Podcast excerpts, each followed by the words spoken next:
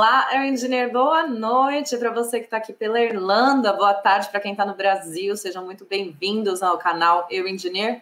Eu sou Beatriz Gilli, engenheira civil aqui da Irlanda e também fundadora do canal. E hoje nós vamos bater um papo com a Júlia Schutz. Não tenho certeza se o nome dela fala assim, depois ela vai me ensinar. Mas antes de eu chamar ela aqui, eu vou ler a nossa mensagem do dia para a gente começar, né?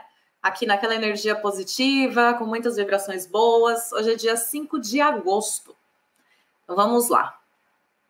Mantenha seus padrões elevados, quanto mais elevado, melhor.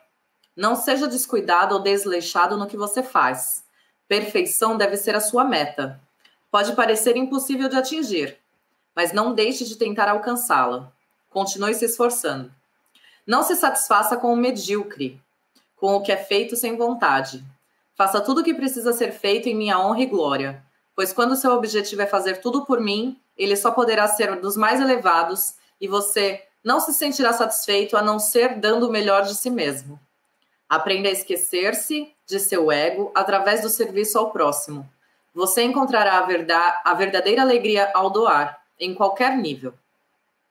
Lembre-se que existem diferentes níveis em que você pode doar, desde, que os mais, desde os mais altos até os mais baixos, dos níveis espirituais aos níveis físicos. Qualquer que seja o nível, doe e doe despojadamente. E você descobrirá que, na medida que você doa, você recebe. Ai. E é verdade, né? E olha, essa mensagem ela veio. Eu não tinha lido a mensagem do dia hoje ainda, e ela veio num dia bom, porque hoje eu dei mais um passo aí de conquista para o nosso canal. Então, hoje Vamos iniciar um novo projeto e vai ser essa questão de doar, né? Tem que doar tempo, doar atenção, dedicação e vai ser bem importante aí para todos que estão aqui participando do canal. Então a mensagem calhou perfeitamente. Agora, sem mais delongas, né? Porque vocês nunca estão aqui para me ouvir, que eu tô ligado. Vou chamar a Júlia aqui. Júlia, por favor, vem aqui falar comigo. Tudo bom? Oi, tudo bom? Boa noite. Boa noite. Ju, como que é o seu sobrenome? Júlia? Schultz, você falou certo mesmo. Ai, adoro quando eu acerto. Júlia é. Schultz. Júlia, seja muito bem-vinda ao Engineer. Muito obrigada por ter aceitado vir contar um pouquinho da sua história aqui pra gente. E eu queria que você já começasse se apresentando. Quem é a Júlia? De onde você é do Brasil? Como que foi, assim, chegar na engenharia? Vamos começar do comecinho, vai, por favor. Certo. Primeiramente, eu gostaria de ter o convite, dizer que é um prazer. Eu adoro suas lives, estou sempre de olho. E já há um tempo atrás, quando eu nem trabalhava na área, que eu fui como estudante, então eu já acompanhava tudo e ficava pensando, ah, será que um dia eu vou participar? Ai, que linda, sério? Sério, sério. Já, já vou começar a live ficando emocionado. que lindo, que lindo, de verdade. É muito bom saber isso, que a gente realmente está conseguindo incentivar. Obrigada muito inspiradoras, né? Que incentivam mesmo de verdade. Sim. Então, é isso. É, meu nome é Júlia e eu sou de Maceió, do Nordeste do Brasil. Eu tenho 25 anos e eu fui para a Irlanda três anos e pouquinho atrás. E agora eu estou no Brasil. Cheguei tem mais ou menos uns três meses. E eu fui é, como estudante, tinha acabado de me formar, tinha trabalhado durante um ano mais ou menos na área, aqui em Maceió, no Brasil. E aí eu fui para poder aprimorar o meu inglês, porque o meu intuito era entrar num programa de mestrado. E eu precisava ter inglês, sendo que eu não tinha. E aí eu disse: ah, vou fazer um intercâmbio, estudo seis meses e volto. E aí quando eu cheguei, eu fui para Cork e eu vi um mundo de oportunidades. Eu pensei: ah, eu acho que eu vou tentar um emprego na área. E aí, quando eu estava bem confiante com o inglês, assim, depois de um ano, porque seis meses não foi suficiente, eu comecei a procurar é, emprego na área de, de engenharia civil. Você veio para cá com inglês zero, então? Total, zero. Acho que menos um. Muito bom, muito bom. Então, assim, veio, se dedicou aí, fez um ano, um ano e dois períodos de, de intercâmbio, então? Isso, eu cheguei a fazer seis meses completo, fiquei de férias. No segundo curso, acho que faltava um mês para acabar, foi quando eu comecei a trabalhar. Então, foram praticamente é, dois cursos, né, quase que inteiros. Sim. E fui com inglês zero e eu terminei, acho que no C1, né, no avançado. Olha só, parabéns, parabéns, porque isso é uma das coisas que a gente sempre fala, né? Tem que ter o inglês para poder arriscar conseguir uma vaga no, na área de engenharia, mas Sim. é possível, né? Então você está aí como prova de que deu certo, veio, aprendeu e correu atrás. Muito Na bom. verdade, que procurar fazer entrevista quando eu já estava com inglês avançado. Então, é, foi um caminho que eu estudei bastante. Eu lembro que eu ia para a biblioteca, porque geralmente a gente divide casa, então era um lugar mais de mais é, silêncio, né? Então eu ia e estudava bastante. Assim, eu realmente me, me dediquei muito ao inglês no início. Muito bem, parabéns, parabéns mesmo. Porque tem gente que vem, fica quatro, cinco anos e ainda não fala inglês, né? Então, isso daí é essencial, você tem que, tem que focar. É o foco. Sim. Parabéns de verdade. E por que, porque você saiu de Maceió e veio para Irlanda? E como que a Irlanda surgiu assim na sua vida? Ainda mais Cork, né? Porque todo mundo vem para Dublin, acaba sempre vindo focado em Dublin. Ultimamente está tá Cork, Galway está começando a ser um pouco mais popular também pelo fato de Dublin ter tantos brasileiros. Mas hum. como que foi essa transição? O que, que fez você vir para cá? Então, é, de início era só fazer inglês para o mestrado. Então, tá. eu comecei a procurar programas de intercâmbio. E é, eu fiquei apaixonada pelo Canadá e achava, ah, vou para o Canadá. Mas ia ser aquele intercâmbio bem, bem Nutella, né? Porque eu ia ficar com host family e eu ia passar três meses, não ia aprender nada, ia voltar e talvez meu inglês nunca melhorasse. Evoluído, sim. Pois é. E aí depois eu conversei com uma outra amiga que estava se formando também na, na época na faculdade e ela falou: ah, mas eu procurei, eu tem na Nova Zelândia, tem também é, na Irlanda, porque você não procura na Europa? E aí eu pensei, poxa, tudo a ver, porque eu tinha possibilidade de aplicar para a cidadania alemã e na uhum. Europa uhum legal para mim no sentido de poder ficar como residente depois. E aí Sim. eu falei, é, vou, vou procurar saber. Tem uma tia minha que mora na Alemanha há mais de 20 anos. E eu fui falar com ela, ela disse: "Não, venha para a Europa, é bem melhor o estilo de vida, você vai poder viajar durante o final de semana, a cultura aqui é bem melhor". É, no sentido de que nos Estados Unidos é muito é, restrito, ou Canadá, né? Você fica só ali na América, enfim. É, e foi aí quando eu comecei a procurar e tinha é, Londres, né, no caso Inglaterra, ou Irlanda, sendo que o custo de ir para Inglaterra era muito maior e Sim. também não poderia estudar e trabalhar. E aí foi quando surgiu a Irlanda, que foi como uma mãe, porque você é. não precisa aplicar os vistos antes de ir, né? Só quando chega. Você não precisa fazer um monte de burocracia que nos outros lugares tem. E você pode estudar e trabalhar. E ainda estava na Europa, que é onde eu queria por causa dessa possibilidade da cidadania. E aí eu disse, vou pesquisar. E aí quando eu comecei a procurar, eu me encantei e achei que seria um lugar bom. Apesar do clima, eu fui bem ciente de que o clima era realmente terrível. E, e para mim, que sou do Nordeste, que tem praia o ano todo, verão sempre, foi um choque, assim. Mas como todo lugar tem as suas vantagens e desvantagens, né? A Irlanda, apesar de, estar sempre cinza e chuvosa, é, eu, eu me animei muito de ir e deu certo. E aí, quando eu comecei a procurar sobre Dublin, eu fiquei meio assustada, assim, talvez com a quantidade de pessoas indo. E eu pensei, talvez a cidade vai estar saturada, uma cidade muito grande. Não, eu acho que eu queria uma coisa mais. É, não tão interior como Cork, mas um meio termo. E aí foi quando eu vi é, Cork e Galway na época. Eu pesquisei, eu não me identifiquei com Dublin. E eu disse, eu vou procurar uma outra cidade. E aí, avaliando as duas, eu escolhi Cork, porque era a segunda maior. E ia estar meio que nesse meio termo de não ser tão interior como Limerick, por exemplo. Sim. E não tão grande como Dublin. E aí foi daí que veio a decisão de Cork. Que legal. E você veio sozinha? Não, na verdade, eu fui com dois amigos da faculdade uhum. e que eles super me incentivaram para ir. E também meu namorado foi três meses depois e é, três meses depois. E esses dois amigos que foram comigo, eles só fizeram um curso e voltaram, não renovaram. Eu renovei mais uma vez, eu, meu namorado. Depois a gente ficou, ficou. Quando viu, já estava três anos e, e acabou que foi muito maior do que a gente imaginava, né? Porque a minha apresentação era muito temporária. E, e foi uma surpresa, assim. É, acho que uma experiência incrível, incrível. É, eu, eu sempre falo isso também, que assim, a experiência do intercâmbio, por mais que a gente tente explicar, quem não Sim. vivencia não, não consegue entender, né? Sim, sim. É uma é. que você aprende demais. São muitos desafios. Você sai sim. da sua zona de conforto. É, total, eu me vi em situações é, na Irlanda que eu jamais imaginei que eu passaria. E você tira é, de letra, assim, você tira a força de onde não tem, sabe? Amadurece muito. É uma é. experiência incrível. Fora as viagens, né? Tudo, todo lado bom. Sim, verdade. Então, vamos começar então agora o processo para você de começar a entrar na área, né? Porque você Sim. falou, você veio sem inglês nenhum, estudou, se dedicou, conseguiu evoluir no seu inglês e criou a coragem de começar a se colocar no mercado. Quando você tomou essa decisão, como que estava o mercado? Já estava em alta? Já estava tendo muita oportunidade? Você, como que foi assim, os primeiros passos para você falar, não, eu vou arriscar? Sim. Na verdade, eu criei coragem. Eu sempre pensei em arriscar, porque eu não, eu já tinha. Então, eu pensei, nossa, eu não vou perder nada, se não der certo, pelo menos eu tentei. Eu acho que quando eu percebi que eu ficaria mais um tempo, que eu renovaria, eu automaticamente pensei que existiam muitas oportunidades e por que não tentar.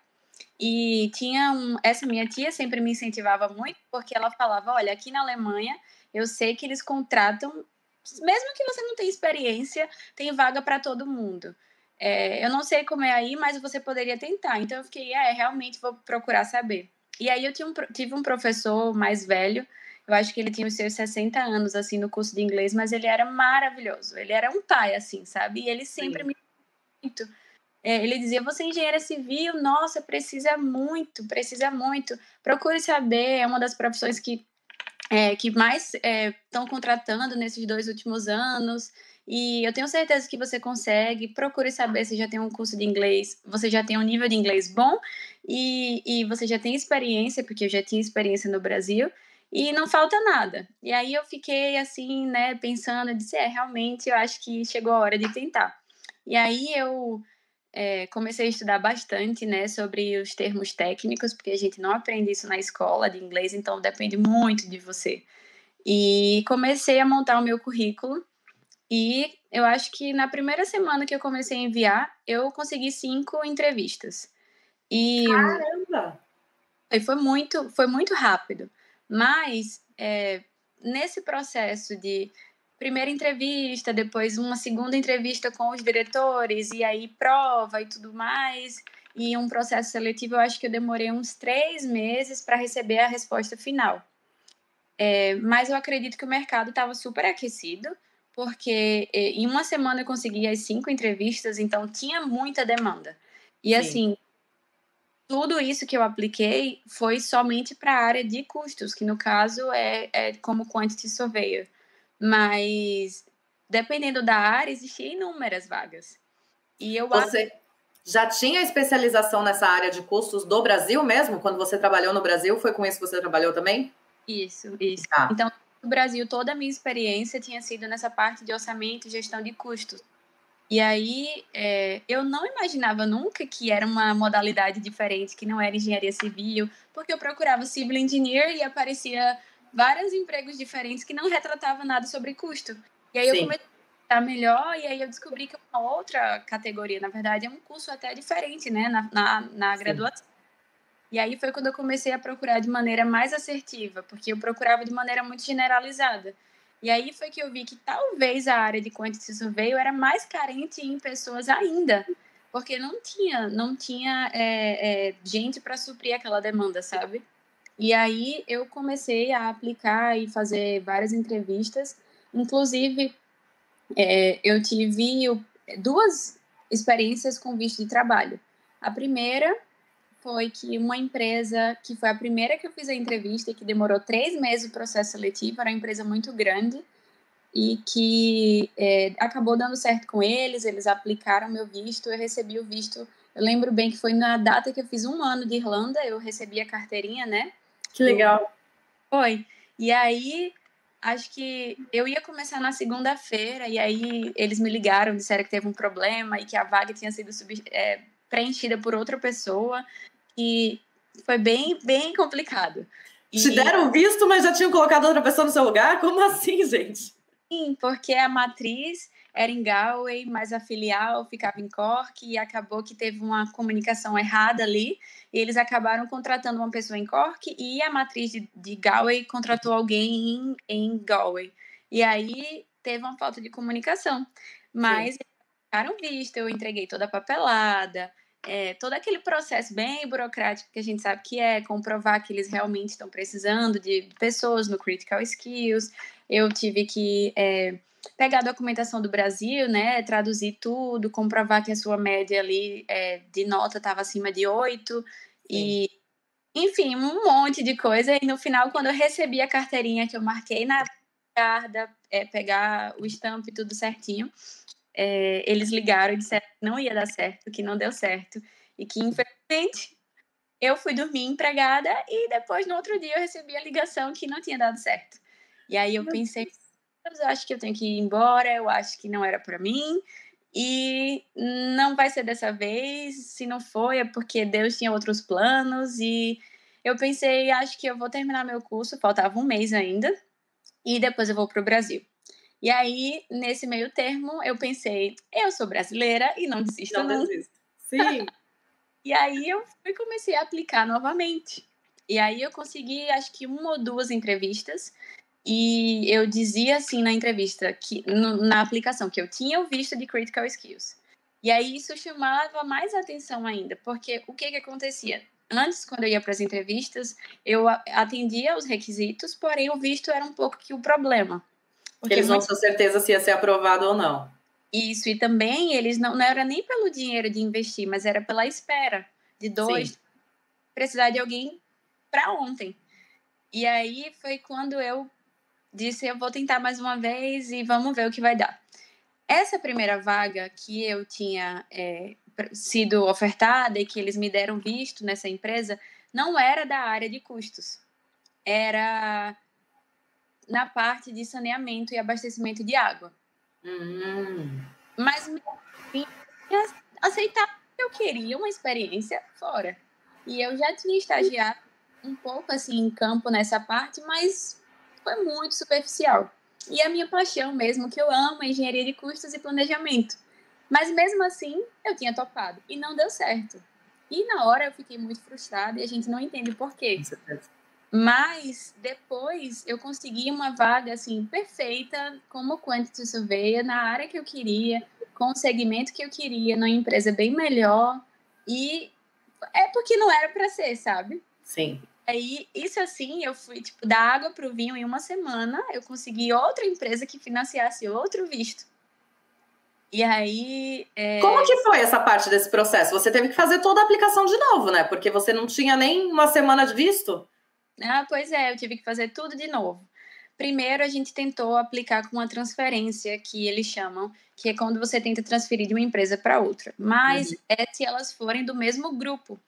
Uhum. E, é, empresas é, diferentes, mas isso não era tão claro. E aí a gente tentou aplicar como transferência. As duas empresas assinaram um termo, é, uma dizendo que tomava responsabilidades de mim, né, por causa do visto, e a primeira empresa dizendo que passava o visto, enfim, e que não se responsabiliza, responsabilizaria mais sobre mim. E a gente tentou aplicar e esperou. Enquanto isso, eu comecei a trabalhar na segunda empresa, porque a gente pensava que daria tudo certo. Sim. E aí, na, assim, na segunda-feira, eu já comecei a trabalhar. E depois de muito tempo, eu recebi uma carta dizendo que tinha sido negada a transferência e que a outra empresa tinha 30 dias para aplicar para o visto. E aí foi quando eu tive que fazer uma aplicação toda do zero com Como uma assim? Empresa, mas eu já estava trabalhando com eles. É, mas assim, eu fiquei com tudo resguardado porque realmente eu tinha é, aplicado, né? Tinha aplicado pelo processo e tinha sido negado, e mesmo assim eles ainda deram 30 dias. Eu Sim. fiquei preocupada assim na época pensando, nossa, e se der errado e eu tiver que sair amanhã, logo agora que eu consegui um emprego que eu tanto queria, na área que eu queria e que eu gosto, né?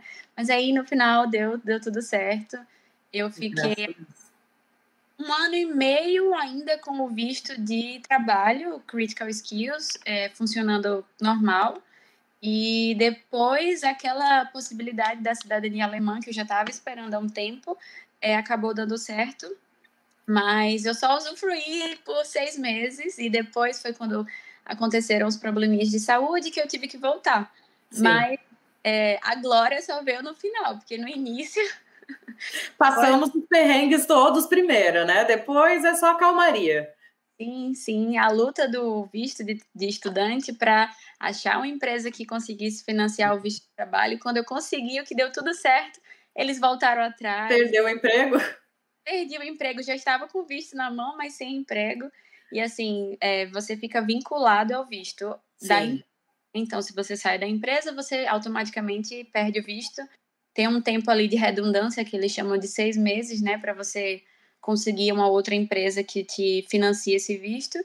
E foi mais ou menos assim. Então, eu tive duas experiências, né, de aplicar tudo de novo, traduzir os documentos todos novamente, enfim, foi mais ou menos Você é aí. O primeiro caso que eu ouço até hoje que conseguiu visto, foi aprovado e aí perdeu o emprego não, não. por nada, porque você nem chegou a trabalhar, né? Não foi assim, ah, mandaram embora por causa de... Não, só não trabalhou. É Nossa, a primeira vez que eu escuto isso. Péssimo, foi péssimo. Eu chorava tanto, parecia um sentimento. Eu imagino. Porque na quarta-feira antes da, desse fato acontecer, eles me ligaram perguntando a numeração da minha bota, é, enviaram é, o modelo da farda, falaram que eu ia ficar no bairro X, na estação de tratamento, me deram todo o manual, eu assinei, é, fiz curso de Safe, é, como é? Safe Pass? Safe Pass, é. Safe Pass, fiz o curso porque eu ia estar, né, em campo. Não, sim. Eu fiz tudo, até a numeração do capacete eu fui provar e no final, na sexta-feira, quando eu já estava super ansiosa para começar na segunda, eles ligaram e falaram isso. Que foi essa confusão toda. Foi. A vantagem, a vantagem é que você teve aí mais seis meses, né? Teoricamente, que você podia continuar procurando, pelo menos isso. Mas e não precisou. A vantagem, no final das contas, é que eu consegui uma outra empresa que era na área que eu queria, né? Você queria, sim. E, e na hora eu fiquei muito triste, mas depois veio a recompensa. Depois ficou tudo esclarecido, né? Depois a gente entende por que, que isso acontece. E como que foi começar a trabalhar na área de orçamentos e planejamento aqui na Irlanda? Se você já tinha. Como... Primeiro me conta, o que, que você tinha de experiência do Brasil? Você falou que você trabalhou com isso provavelmente durante o estágio e um pouquinho depois você se formou, foi isso? Isso. Então, é, durante a faculdade eu trabalhei um ano, dois anos na área de orçamento e ações e depois que eu me formei, eu fiquei mais um ano em uma empresa nessa mesma área de e planejamento. Então, totalizando dois anos de estágio, um ano depois de formada. Mas foram estágios que eu aprendi muito, assim, sabe? Eram estágios só de título, porque na verdade eu fazia tudo. Tudo. E foi uma escola, e graças a Deus que isso aconteceu, porque eu adquiri muita experiência. E aí, quando eu cheguei, é, no meu inglês ali, né, técnico básico, porque eu conseguia me comunicar no geral muito bem, mas para engenharia era muito mecânico, porque Sim. estava ali decoradinho os termos, né? E eu tentava explicar tudo ali, e na prática eu conseguia fazer tudo, mas para na entrevista explicar algumas coisas sobre metodologia de orçamento, enfim, foi complicado no começo. E eu consegui passar o tipo de experiência que eu tinha, porque eu lembro muito bem que quando eu fui fazer entrevista com o diretor e o, o gerente, eles me deram um computador e meio que fizeram uma provinha assim, sabe? Se você fosse levantar o quantitativo aqui, como que você faria? E aí eu fui explicando mais ou menos como que eu faria na prática. E essa experiência de três anos no Brasil, com certeza, foi muito, muito fundamental para poder é, tipo, ganhar confiança, sabe? E, e, saber que eu tô aplicando visto para uma pessoa que tem realmente experiência.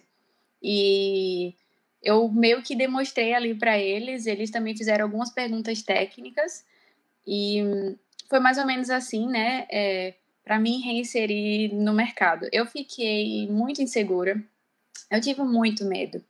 Não de não dar conta do serviço, porque eu sabia que eu tinha experiência e que eu estava meio que na minha zona de conforto, porque era uma coisa que eu sabia realmente fazer. Mas Sim. eu tinha muito medo de não entender inglês. Eu ficava com medo deles pedirem alguma coisa e eu não entender. E da cobrança ser muito maior do que eu imaginava. Enfim, foi bem complicado, assim. Eu lembro que no início eu chegava em casa com dor de cabeça de tanta de pensar. De tanto pensar. Porque apesar de ter um inglês bom, eu estava o tempo todo ali tentando traduzir para o português da engenharia, sabe? Sim. E eu lembro que eu ia para as é, reuniões e eu ficava 10 minutos assim, voando. Não estava entendendo nada do que eles estavam falando. Porque a gente sabe que na sala de aula é uma coisa. É. E aí, na real, é outra. E eles falam do jeito né, bem nativo e bem rápido e cheio de expressões. E ainda mais com termos técnicos. Às vezes, é, tinha um chefe de planejamento e ele tinha um sotaque muito australiano porque ele tinha morado lá anos. E aí, quando ele me pedia, eu não entendia nada do que ele estava me pedindo. E aí, eu virava para o lado e pedia ajuda ao outro gerente, eu entendia tudo.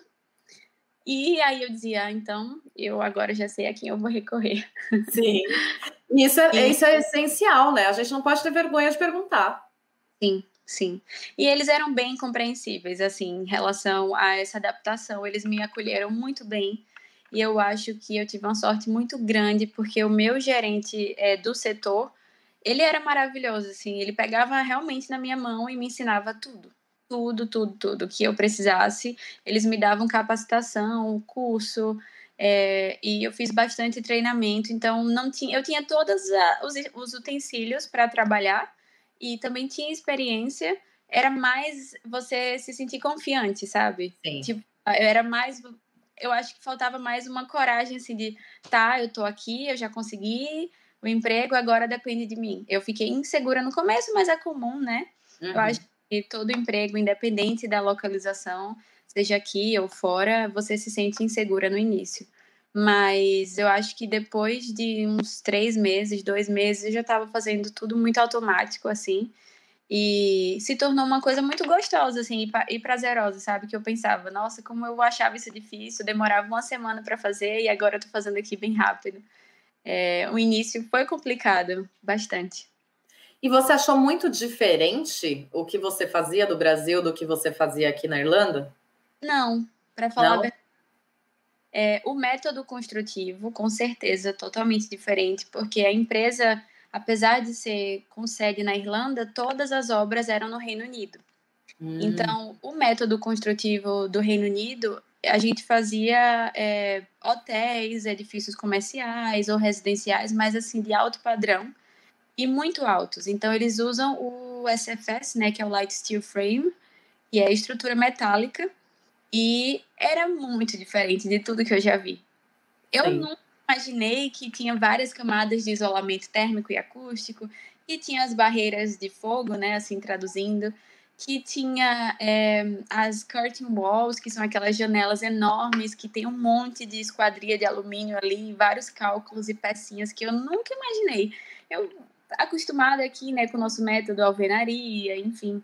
Então, nesse sentido, foi muito, muito, muito complicado, porque para quem é da área, sabe que no orçamento você tem que contabilizar tudo. É, do preguinho até o insumo mais caro. Sim. Então, é, no sentido de área, volume, perímetro, tudo bem. Matemática é básica em qualquer lugar. Uhum. também. É só soma, multiplicação, divisão, porcentagem. Mas o complicado mesmo foi o método construtivo. E aí eu tive que estudar bastante. Bastante. Identificar todos os materiais, tudo que seria necessário. Isso, isso. Porque hum. se você vai fazer um prédio X, eu tenho que comprar o quê? Como é que eu vou saber o que, que eu vou precisar precificar? O que, que eu vou precisar comprar, planejar? Como que eu vou né, atribuir preço aos meus insumos se eu não sei nem quais insumos eu preciso? Sim. Então, o método de trabalho, muito parecido mas o método construtivo totalmente diferente. E eu acho que é, o Brasil perde nesse sentido assim arcaico de não ter ainda muitos softwares de tecnologia BIM, de o método de orçamentação ainda ser um pouco arcaico, muito Excel, muito levantamento manual, é, levantamento de quantitativos no AutoCAD, que tem uma margem de erro muito grande porque você que contabiliza. E eu aprendi e trabalhei com softwares na Irlanda fantásticos, que a margem de erro muito menor. E eu me perguntava como que no Brasil ainda era desse jeito tão mecânico, sabe?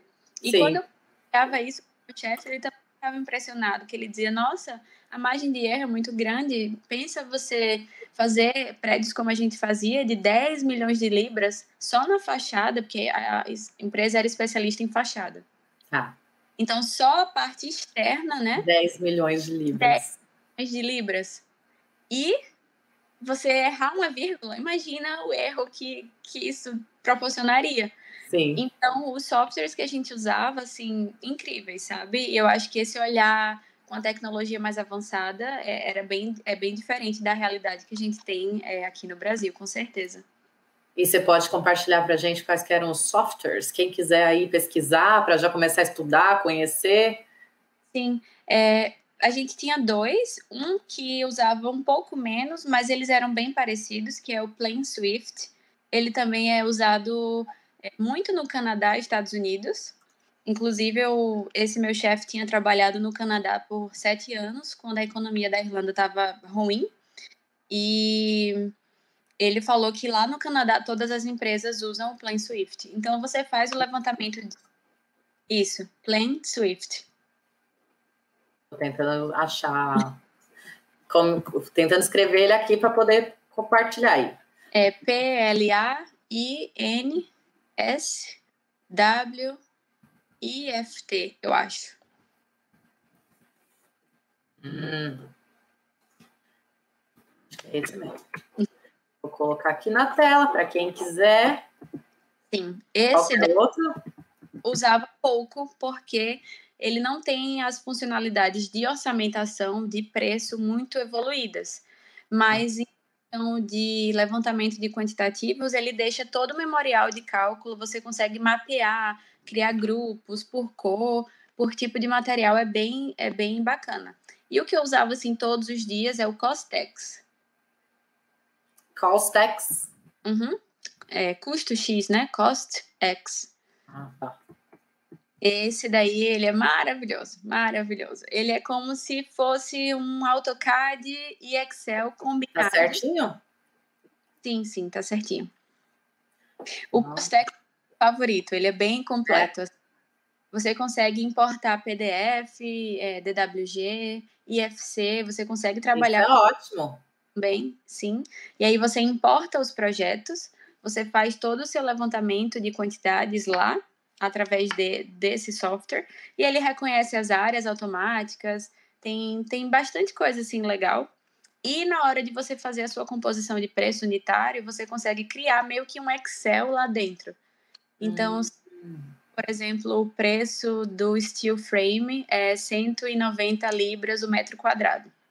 Você consegue saber por que, que é 190. Você clica lá e ele vai mostrar que é, por exemplo, 20 libras para instalar, por metro quadrado.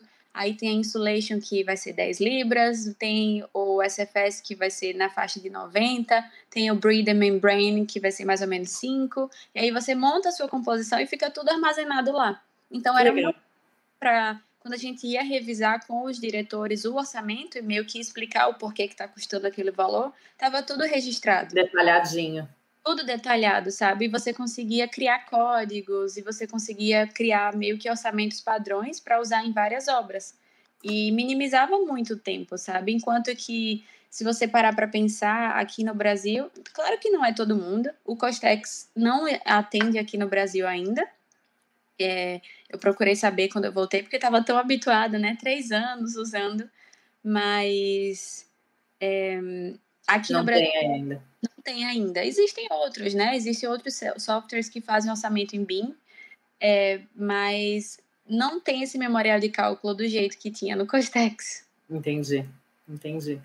E você falou que você, você teve que estudar muito para poder entender né, essas questões de termos técnicos, entender como que era esse processo construtivo.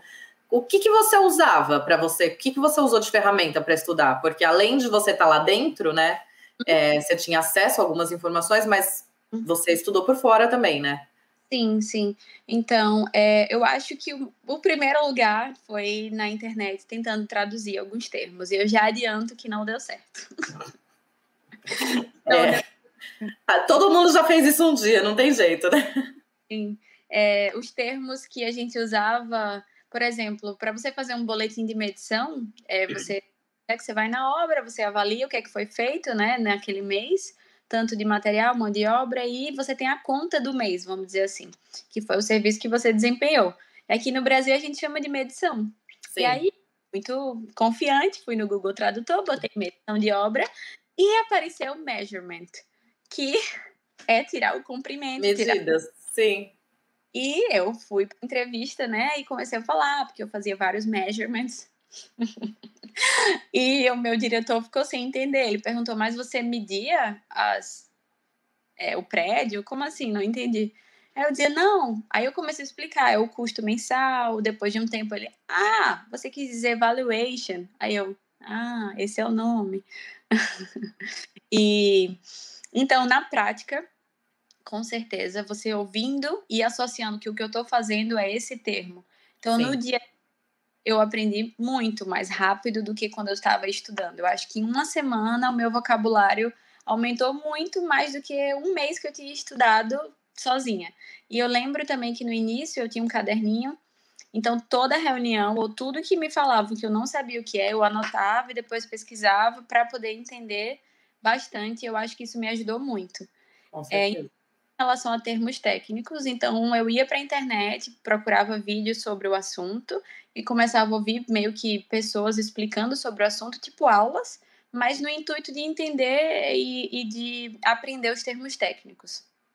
E no dia a dia eu acho que é o, o mais é, fácil. Para quem não está trabalhando, eu acredito que a internet, ver vídeo e ler muito, ler artigo, ler livro, por mais que você não entenda 100% do conteúdo, alguma coisa você vai estar tá assimilando e já vai estar tá aprendendo. Então, eu ia para a biblioteca, buscava lá os livros de engenharia de qualquer área, poderia ser engenharia sobre pontes ou água. Eu estava dando uma folheada ali para ver se tinha alguma coisa que me interessava.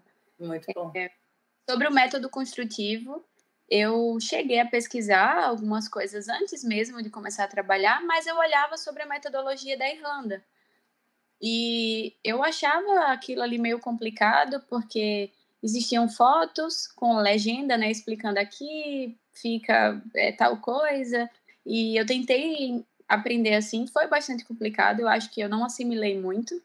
Uma coisa que me ajudou muito foi quando eu entrei, eles me apresentaram o método de construção que eles trabalhavam. E aí eu descobri um mundo quando eu descobri que, se você for no site da empresa que fabrica, eles têm tudo, tudo, assim, um tutorial de vídeo mesmo mostrando como que deve ser instalado e qual a, o uso do material, por que, que aquele material é feito de, por exemplo, de lã, ou por que, que ele tem que ser à prova de fogo. E aí foi, acho que foi o ponto-chave. Assim. Sim, a luz do fim do túnel, né? Total, total. Acho que na primeira semana toda a empresa vai introduzir o tipo de trabalho que você vai fazer. Sim. Então, o começo foi muito aprendizado e quando eles me apresentaram, esse é o método construtivo, a gente usa essas marcas aqui, por exemplo. E aí eu, em casa e no trabalho também, eu entrava em todos os sites de fornecedor de material e lá tem um manual incrível de tudo. Então eu acho que a partir daí foi quando eu comecei a entender muito mais, né? E no dia a dia, é claro, de, de projeto em projeto e perguntando. Eu não tinha vergonha de perguntar nada. Perguntava tudo, tudo, tudo, tudo assim.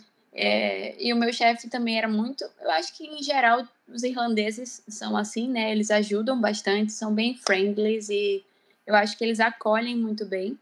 Sim. Então, eu não vi ninguém que perguntasse nada e, e alguém com cargo maior ou com mais experiência não ajudasse. Eu acho que isso é um ponto muito positivo, assim.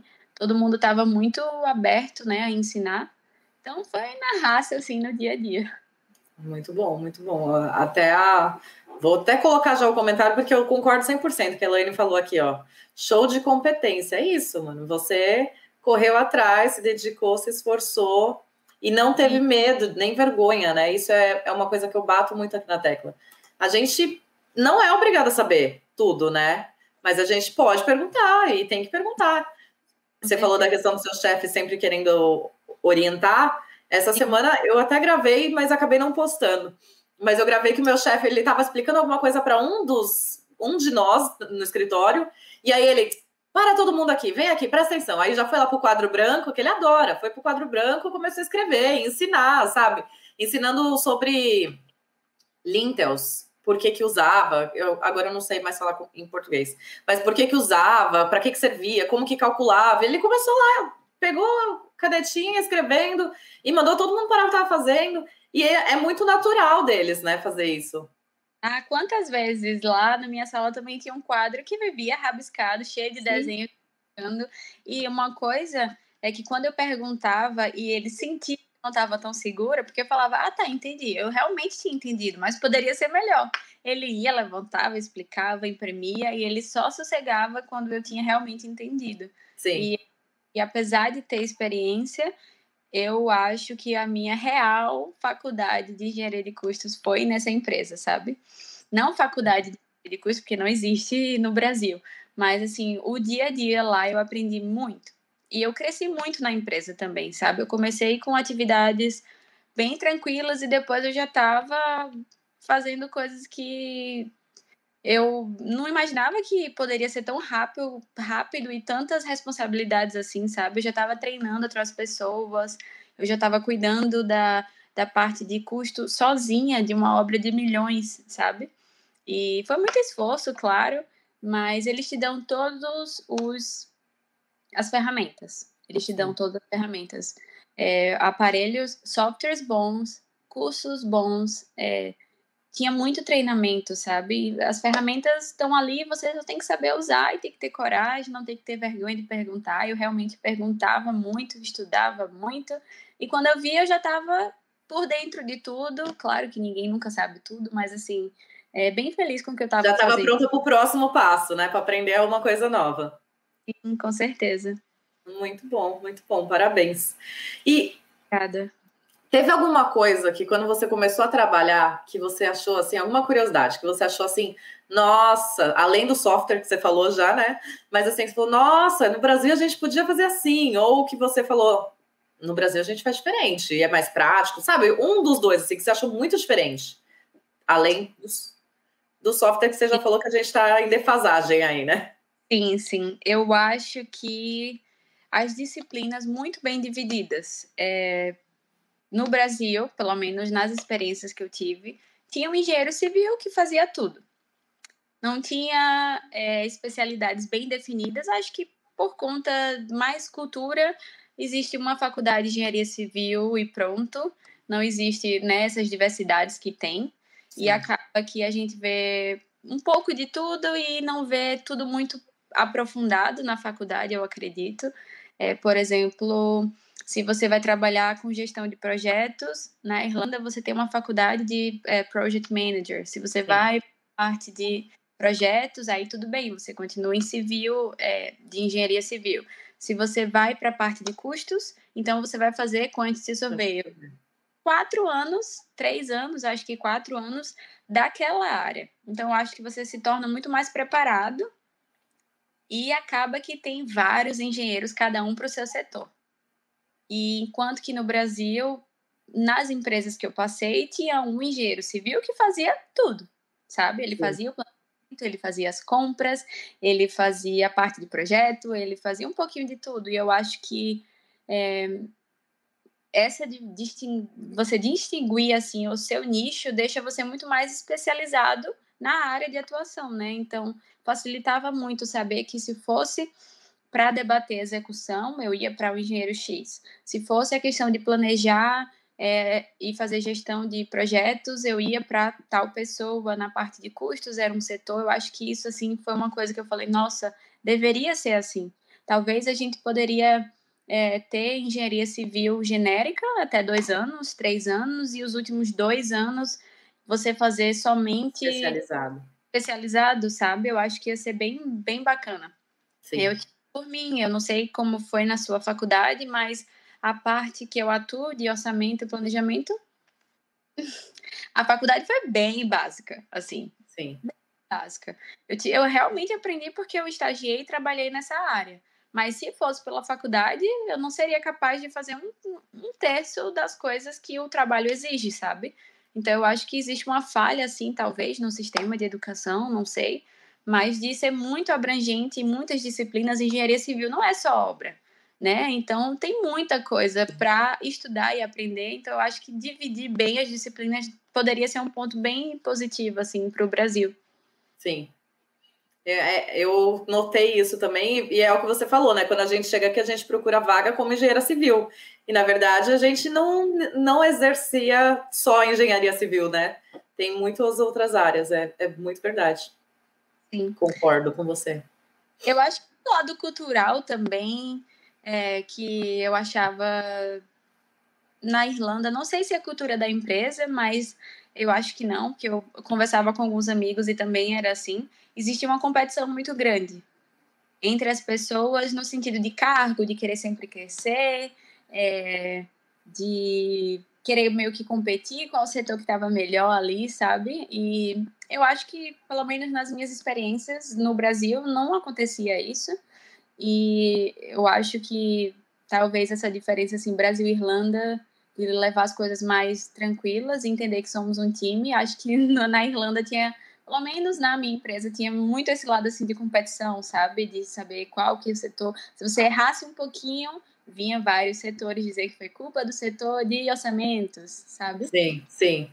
E acho que o lado de trabalhar excessivamente no Brasil é disparado. É, na Irlanda, sexta-feira à tarde, ninguém está trabalhando mais. E Se tiver tudo... sol, piorou. Piorou, né? Todo mundo quer sair cedo para aproveitar. E no Sim. Brasil, as pessoas, no geral, trabalham muito, né? Se esforçam mais e fazem hora extra e esticam mesmo assim o horário. Eu acho que essa foi outra diferença que eu percebi.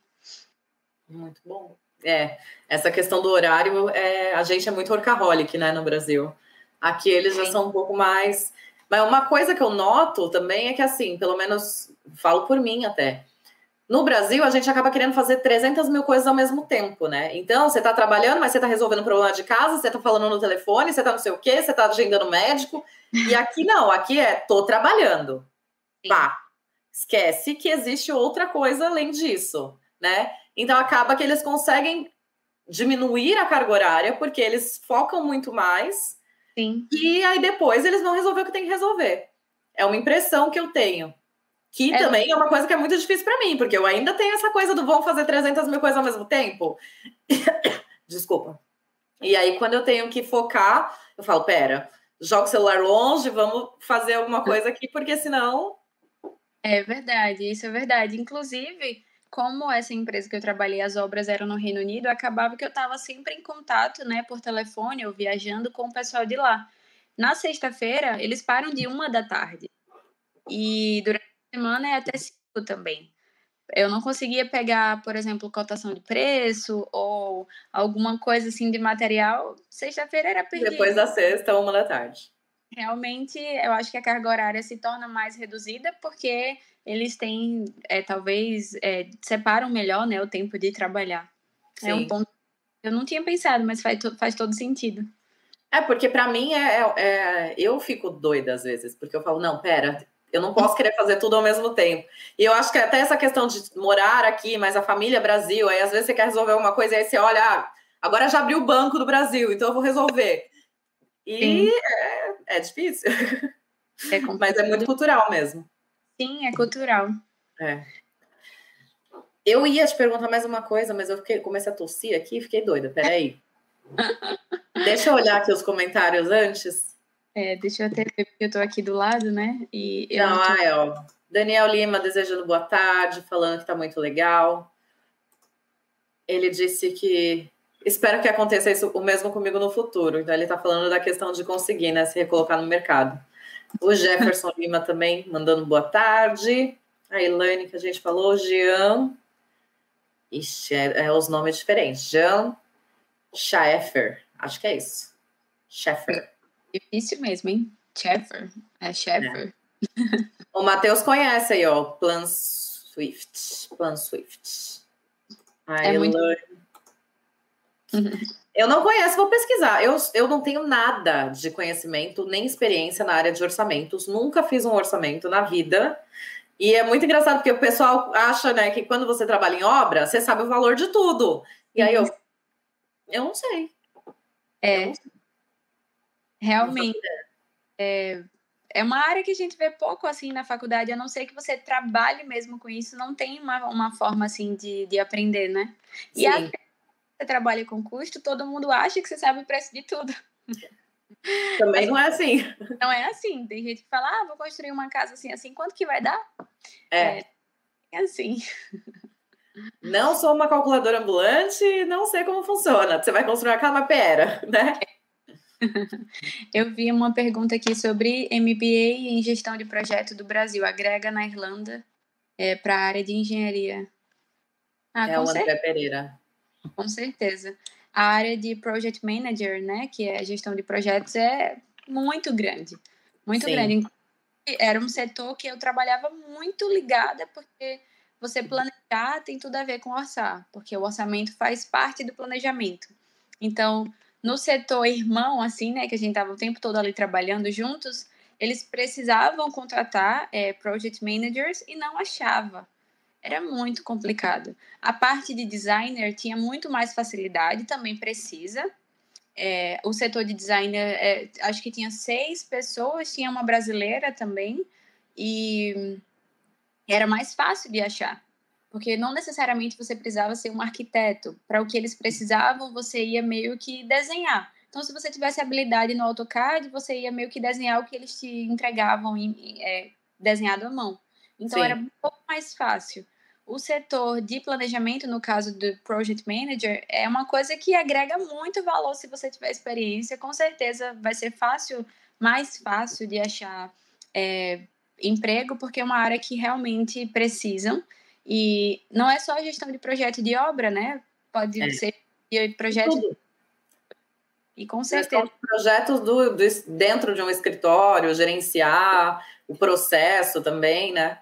Isso. Mas ou Mas... até dá um, um, conselho, André. André, dá uma olhada, porque algumas faculdades aqui da Irlanda elas estão dando esse curso de, de gerenciamento de projetos gratuitamente. Sim.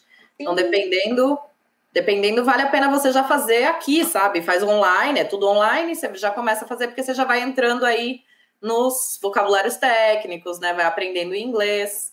É uma Inclu opção. É, agora que você falou isso, eu lembrei que quando eu já estava saindo da Irlanda, eu recebi até e-mail de, é, de sponsor, né? Que é aquelas propagandas com e-college, o nome. Sim e que eles tinham um curso básico assim de certificado de gestão de projetos sempre online de graça. Exato. Se não me engano, é assim o nome do, do site, ecollege.ai. Esse mesmo. Eles têm vários outros cursos, né, bacanas. Sim, e é, é muitos gratuitos, então tudo online, vale a pena dar uma olhadinha, porque já Sim. fica aí como uma forma de ir praticando inglês, né? Já ir Sim. treinando. E absorvendo também o vocabulário, né? é bem. É uma maneira boa, né? Porque você assiste e ouve, então você está associando. Mas é. acho que independente de especialização e curso, pelo menos o que eu senti assim, é que a, a vontade de querer trabalhar e a experiência conta mais do que cursos que você veio a fazer, sabe? Sim. É, principalmente se você demonstra que você tem a oferecer e a contribuir com a empresa e que você tem uma certa experiência, claro, eu já vi eles contratando pessoas que eram recém-formadas, não tinham experiência nenhuma. E tudo bem, existia vagas para esse tipo, é, sem experiência, né? Mas Sim. já tem um pouquinho, também vai agregar é, bastante. Já é um diferencial, né? E vamos agora, assim, você teve que acabar voltando para o Brasil, como você comentou, né? Por causa dessa questão da, da saúde e tal. Não vou entrar nisso, porque eu sei que é muito particular seu. Mas aí, do Brasil, você começou a, a um, um, processo novo aí, né? Conta um pouquinho o que, que você está fazendo daí. Até conta do seu canal também, que eu sei que você também compartilha bastante informação legal para quem é dessa área de planejamento e custo. Compartilha com a gente o que, que você começou a fazer daí, ou se você já foi daqui, como começou isso?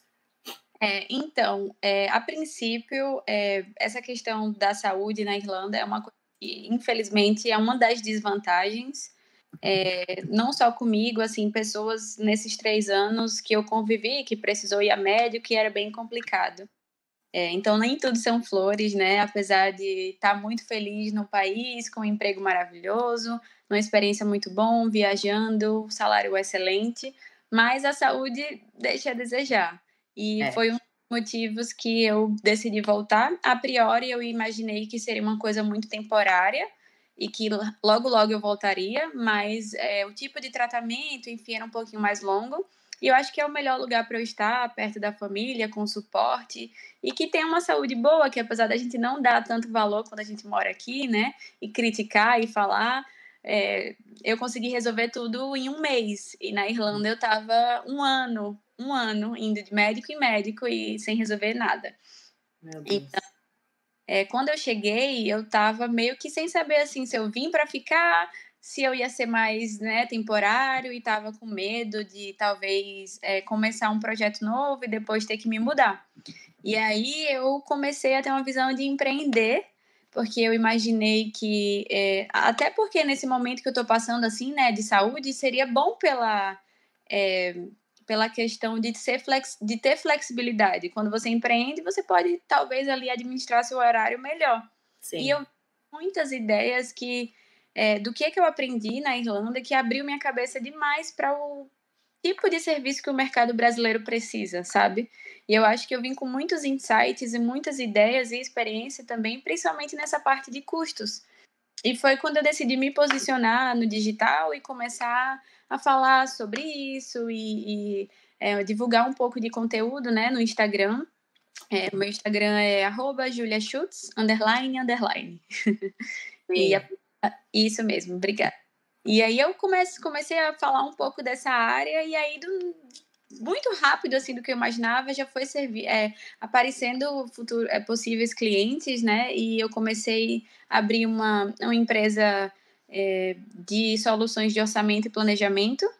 E tem três meses que eu cheguei, mas eu, graças a Deus, tive um retorno bom e estou prestando serviço a algumas construtoras bem grandes aqui assim da minha cidade e justamente de orçamento e planejamento, né, de custos. E quando eu conto um pouquinho assim do que eu fazia lá, para a realidade que a gente tem aqui no Brasil e talvez pior ainda em Maceió, porque é uma cidade pequena, querendo ou não, e talvez é, quando os programas chegam e começa mais em São Paulo ou cidades maiores, ou tecnologias novas, né? Não subestimando, mas é a realidade. E eu acho que essa vivência que eu tive fora foi assim um fator muito grande, sabe? E de poder enxergar com outra lente, de poder enxergar com outros olhos, no sentido técnico mesmo. Sim. E aí é, tocar na dor do cliente, porque o que, que eles estavam precisando? Conhecer os custos da obra, saber se estão tendo lucro, se estão tendo prejuízo, fazer a gestão de custo, reduzir o valor da construção para poder dar mais lucro para a construtora. Então, foi é, daí que surgiu né, é, o, a Plana Engenharia, que planner de planejamento. E tem três meses que eu cheguei, três, quatro meses, agora fiquei até em dúvida. E é isso. Foi um plano é, que de início eu pensei, meu Deus, será que vai dar certo mesmo? E eu tava com com saudade, sabe, de trabalhar, porque eu estava numa rotina de trabalho muito exaustiva, vamos dizer assim, porque era bem puxado e a empresa estava crescendo muito, vinha muitas obras grandes lá na Irlanda. E aí quando eu cheguei, eu senti muito assim a falta da rotina, de poder trabalhar, de me sentir útil e de trabalhar com uma coisa que eu gosto. E aí logo depois eu já vim com essa ideia de empreender e eu confesso que acho que deu melhor do que eu esperava. Foi, foi bem bacana. Que bom, parabéns. E, e é legal porque você tá, acabou de falar, né? Você tá pegando muita coisa que você aprendeu, que abriu o seu campo de visão da sua experiência aqui e tá conseguindo colocar aí em prática na sua empresa. Eu que logo logo vira mundial, né? Vem para Irlanda também, começa a contratar vários brasileiros. Olha aí, ó, já fica a dica. É. Pois é, eu penso que eu não sei muito ao certo por quanto tempo ficarei ou quem sabe um outro país, talvez não a Irlanda, é, conhecer outras culturas diferentes, né? Mas eu acredito que a experiência que eu tive na Irlanda é uma coisa que eu vou guardar para o resto da vida, não só pelo profissional, porque eu cresci muito assim e melhorei muito, conheci técnicas totalmente diferentes, aprendi muito sobre gestão é, de custos, mas o lado pessoal também, da coragem, de talvez não ter tanto medo de arriscar, porque eu arrisquei muito na Irlanda. Então hoje, quando eu cheguei e eu pensei, ah, vou empreender, não vou, eu não pensei duas vezes, porque eu não, eu já tenho. Então Sim. tudo que o processo do visto, de aprender uma nova língua, nova cultura, todos os desafios, eu acho que me tornou não só a mim, mas acredito que todo mundo que sai da zona de conforto, você se sente mais capaz, né? E com menos Sim. medo. Então eu acho que o intercâmbio foi a porta de entrada para muita coisa, sabe? Sim, com certeza. Uma experiência. A, a, gente aprende que a gente cai, mas, mas levanta sozinho tranquilamente, né? Não. Sim que Sim. machuca o joelho, que fica todo, todo ralado, mas a gente levanta, tem que levantar, não tem ninguém para levantar a gente. Então, segue em frente. É.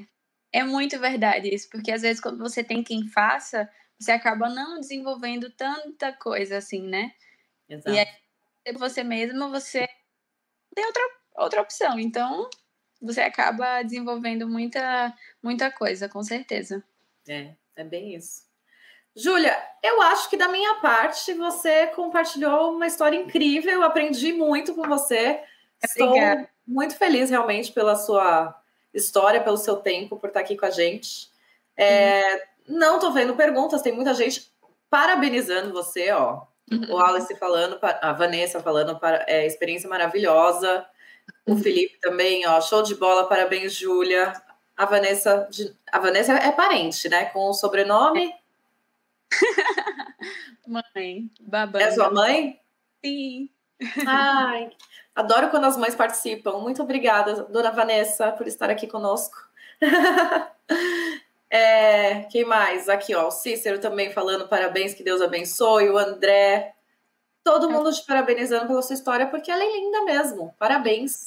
Ai, eu só desejo muita luz, muita saúde, muitas coisas boas na sua vida que você passe por esse momento aí que está de, de, tratamento da melhor maneira possível, que isso acabe rápido, né? Sim. A gente sabe que você foi, fez a melhor escolha, querendo ou não, quando a gente está ali, ó, na nossa raiz, né? A gente se fortalece muito mais. Então, é, com certeza. Vai ficar, vai ficar tudo ótimo em breve. E, e se resolver ir para algum outro país, começar a abrir empresa, conquistar esse mundão, por favor, venha aqui compartilhar com a gente, conta para nós os próximos passos da Planner Engenharia, né? Pois é, é muito pequeno, né? Eu acho que não sei, no futuro breve estarei por aí, né? Desbravando outros, outros países, quem sabe. Sim, com certeza. E vai conseguir, que é o que você acabou de falar, né? Agora você já sabe que você consegue. Então, para começar tudo de novo é muito mais fácil. Ah, com certeza. Eu acho que o primeiro a primeira dificuldade é, faz você se sentir mais confiante, né? Então, depois que você pagou, passou todo aquele perrengue de estudante, o que vier, acho que você tira mais fácil, né? Tira de letra. Sim, exatamente. A Tatiana também, ó. Parabéns, Juju. Uhum. Sarmento. E a Elaine, parabéns, live maravilhosa. Eu só tenho a te agradecer. Você quer deixar um recadinho final para quem está aqui com a gente até agora acompanhando, para quem quer tentar arriscar alguma coisa na área de orçamento? Deixa o seu recado final para fortalecer essa corrente do bem. Então, primeiramente, queria dizer que eu adorei participar, foi ótimo e, e agradecer e dizer para as pessoas que pensam em fazer intercâmbio, é uma ótima porta de entrada. Claro que conseguir emprego estando no Brasil existe, mas é muito menor a chance. Então, quando você já está no país, você já está inserido, que você pode ir para uma entrevista, é muito mais fácil. Então, acho que o intercâmbio de inglês é uma porta de entrada excelente. E dizer que não tenha medo, é uma experiência fantástica e que você só tem que ter coragem e força, mas que dá certo. Independente se você tem experiência ou se você não tem tanta experiência, como eu disse, existem vagas para todos os tipos, né? Tem vaga para quem não tem experiência, tem vaga para quem tem muita experiência. E níveis de inglês também varia. Claro que você tem que saber se comunicar, até porque você não ia conseguir nem fazer uma entrevista, né? Então, inglês é muito importante. Se você está pensando em sair do Brasil, já começa a estudar a pesquisar, né, os termos técnicos que a gente não aprende na escola. E é isso, coragem e determinação, porque não só força de vontade, né, que se faz, você tem que também se dedicar, estudar, tentar se aperfeiçoar, fazer curso.